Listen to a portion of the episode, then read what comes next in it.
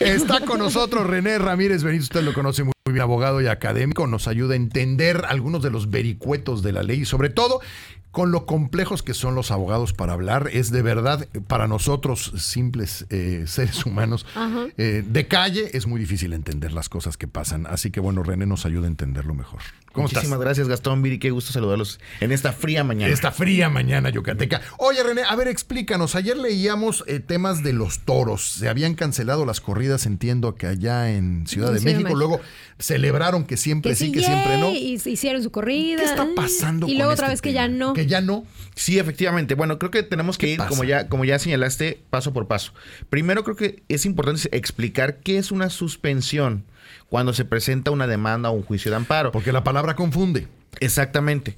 Ojo, hasta este momento ninguna autoridad jurisdiccional, o sea, ningún juez o jueza se ha pronunciado sobre si están bien o mal las corridas de toros. ¿Pueden hacer eso? Ahorita no, no, no es motivo de esta discusión. Lo único que sucedió en el año 2022, pues, que, tenemos, que tiene como origen, es que una asociación presentó una demanda de amparo señalando que el hecho de que el gobierno de la Ciudad de México permita las corridas de toros vulneraba ciertos derechos humanos.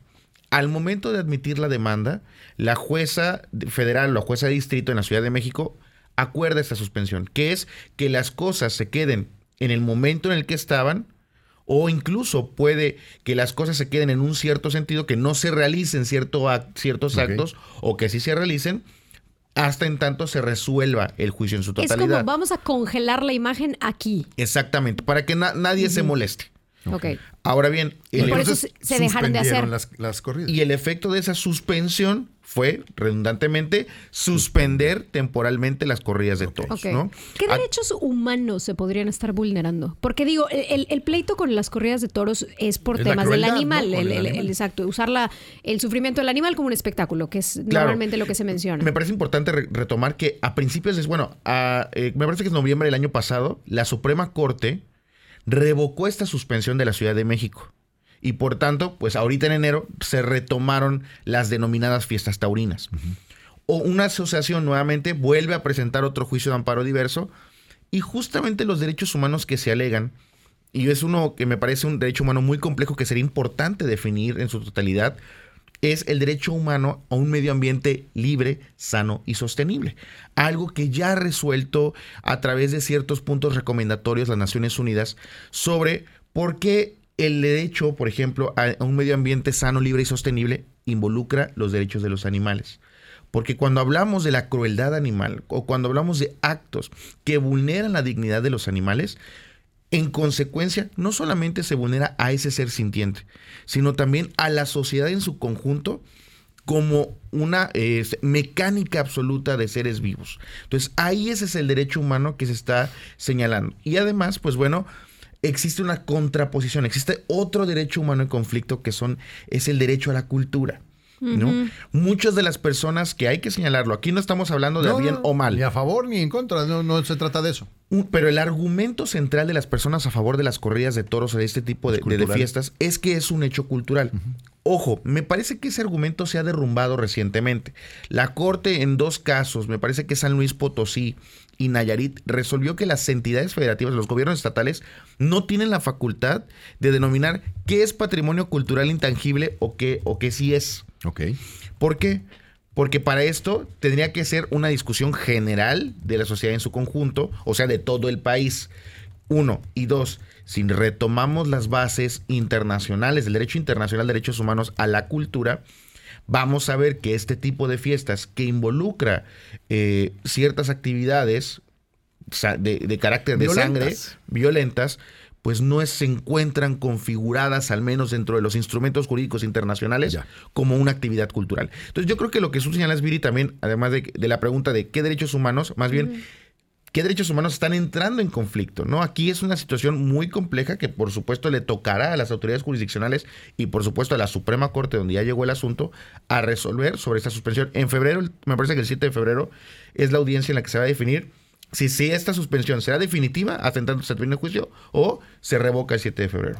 Yo tengo ahí una, una duda. Me, entiendo el concepto, no me, no me quiero expresar ni a favor ni en contra, no es el tema hoy, pero lo que sí es que veo constantemente en nuestras comisarías, en todas partes que hacen ruedos, meten caballos, los, los lastiman, eh, lastiman a, los toros, los toros lastiman a los caballos, la gente disfruta viendo cómo se le sale un intestino a un caballo, lo cual me parece totalmente desagradable. Sin embargo, eso sigue sucediendo. Eh, eh, entiendo la magnitud de lo que significa hacerlo en, eh, en, la plaza más grande que hay en el país. Pero ¿qué están haciendo las autoridades en el resto del país? Me parece aquí un punto muy importante, y no es en defensa de la fiesta taurina, sino, por ejemplo, hay que distinguir entre las corridas de toros que tienen las reglas formales, que incluso, por ejemplo, hay jueces que califican las aptitudes del toro para entrar a ese, a ese ruedo o este tipo de fiestas que son más de carácter tradicional, que desafortunadamente tienen o la gente tiende a buscar hechos de sangre, ¿no? Les encanta la gente. Ahí esa es una cuestión no regulada, que incluso me parece que las personas taurinas han señalado que esto sí debería prohibirse. Claro. Que, que ¿Esas no están prohibidas? Sí. Han habido recomendaciones de la Comisión de Derechos Humanos respecto a que este tipo de actividades no debe entrar, por ejemplo, menores de edad. Una cosa que, ay, por favor. Por supuesto que sucede, ¿no? Ahora, aquí hay un tema, al menos, por ejemplo, Yucatán en, en términos normativos, esa facultad de expedir autorizaciones está para los ayuntamientos. Aquí es responsabilidad de cada ayuntamiento si otorga o no esa autorización para llevar a cabo esa fiesta. Pero digo, una recomendación de la comisión no quiere decir que esté prohibido, es nada más un háganme caso, les conviene hacerme caso. Ajá, pero realmente existe alguna prohibición para eso. Hablo específicamente de lo que se da en los municipios, que además yo no sé cómo Protección Civil permite que, pongan esas graditas así como que ah, cuatro, cuatro palillos, dos palmeras y siéntate. Claro, me parece que importante también no perder de vista el punto de que muchas de estas fiestas tuvieron como origen no este tema de corridas de que le llaman, me parece, torneos de lazo, ¿no? No tuvieron como origen esto, tuvieron como origen, como origen fiestas patronales, o sea, de carácter cultural religioso, que con el paso del tiempo se fue tornando más violento. Depravando. Exactamente, es muy distinto. Yo creo que lo que habría que ver, que, que es importante que las autoridades retomen, es uno, que no ingresen menores de edad a ese tipo de circunstancias.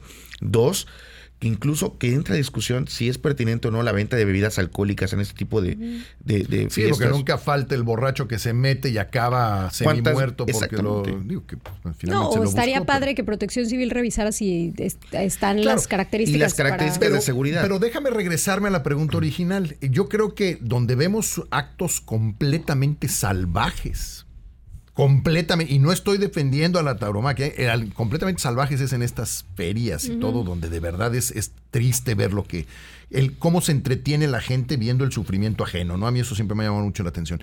Sin embargo, en el tema de la, de la Plaza eh, de, México, ahí, sí tenemos todo un escándalo alrededor. ¿No deberíamos empezar por lo de acá, lo chiquito, para llegar algún día a erradicarlo, si es que eso es lo que la ley recomienda? Sin duda, creo que eso es lo ideal.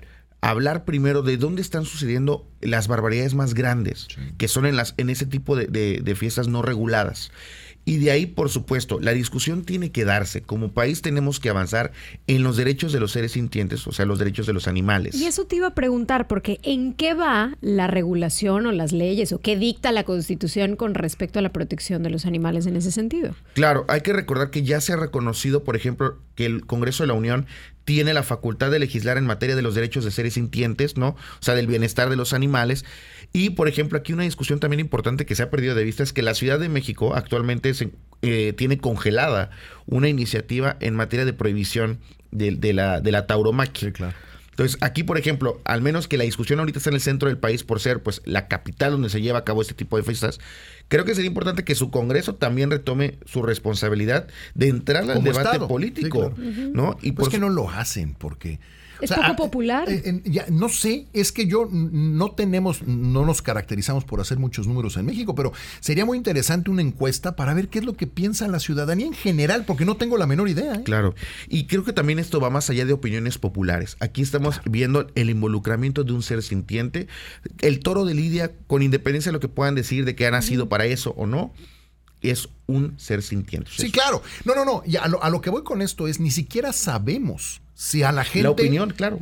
desconocemos la opinión del país. Totalmente. Creo que eso sí es muy importante saber medir en dónde estamos parados. No porque con eso vayamos a permitirlo. No, claro, no me refiero a eso, pero ni siquiera tenemos esa información. Sí, te da, te da por lo menos una idea de qué tan, eh, eh, vaya, qué tan, qué tan penetrada está la cultura de la tauromaquia en, el país. Y quizá te da una razón para entender por qué no quieren legislar al respecto, porque finalmente lo que nos acabas de decir es, a ver, los diputados, las diputadas, tienen hoy la posibilidad de legislar y poner reglas muy claritas en todo lo que tiene que ver con los animales. Ahí está, ya está. Eso era lo más difícil de conseguir, pero no legislan. En, en Yucatán tenemos una iniciativa muy interesante que sigue todavía en estudio, que habla sobre la tauromaquia en términos de que, a ver, se va a permitir que los ayuntamientos sean los que van a autorizar esos temas. Pero con salvedades. ¿No? O sea, que no ingresen menores de edad, pero ahora ya establecido en una ley, la ley de bienestar animal del Estado de Yucatán, ¿no? Que ya con ciertos eh, candados para que al menos, como ya hablamos, estas fiestas no reguladas, los denominados torneos de lazo, no se lleven a cabo de la manera en la que están llevando actualmente. Porque eso es responsabilidad de los ayuntamientos. Qué interesante. Entonces, aquí yo creo que sería interesante también ver la postura de nuestro Congreso local. Exacto. Y son de las preguntas que tenemos que hacer ahora que vienen las campañas, que vamos a tener un desfile de diputadas y diputados potenciales por todas partes, para empezar a preguntar, oye, ¿qué es tu, ¿cuál es tu posición respecto a este tema? Para conocerlo, ¿no? Claro. René, nos queda un minutito nada más, pero me queda a mí la duda. Entonces, al día de hoy no existe una ley vigente que diga no puedes utilizar a los animales o no puedes utilizar la crueldad animal o actos que lesionen animal, no sé cómo lo puedan redactar, en espectáculos.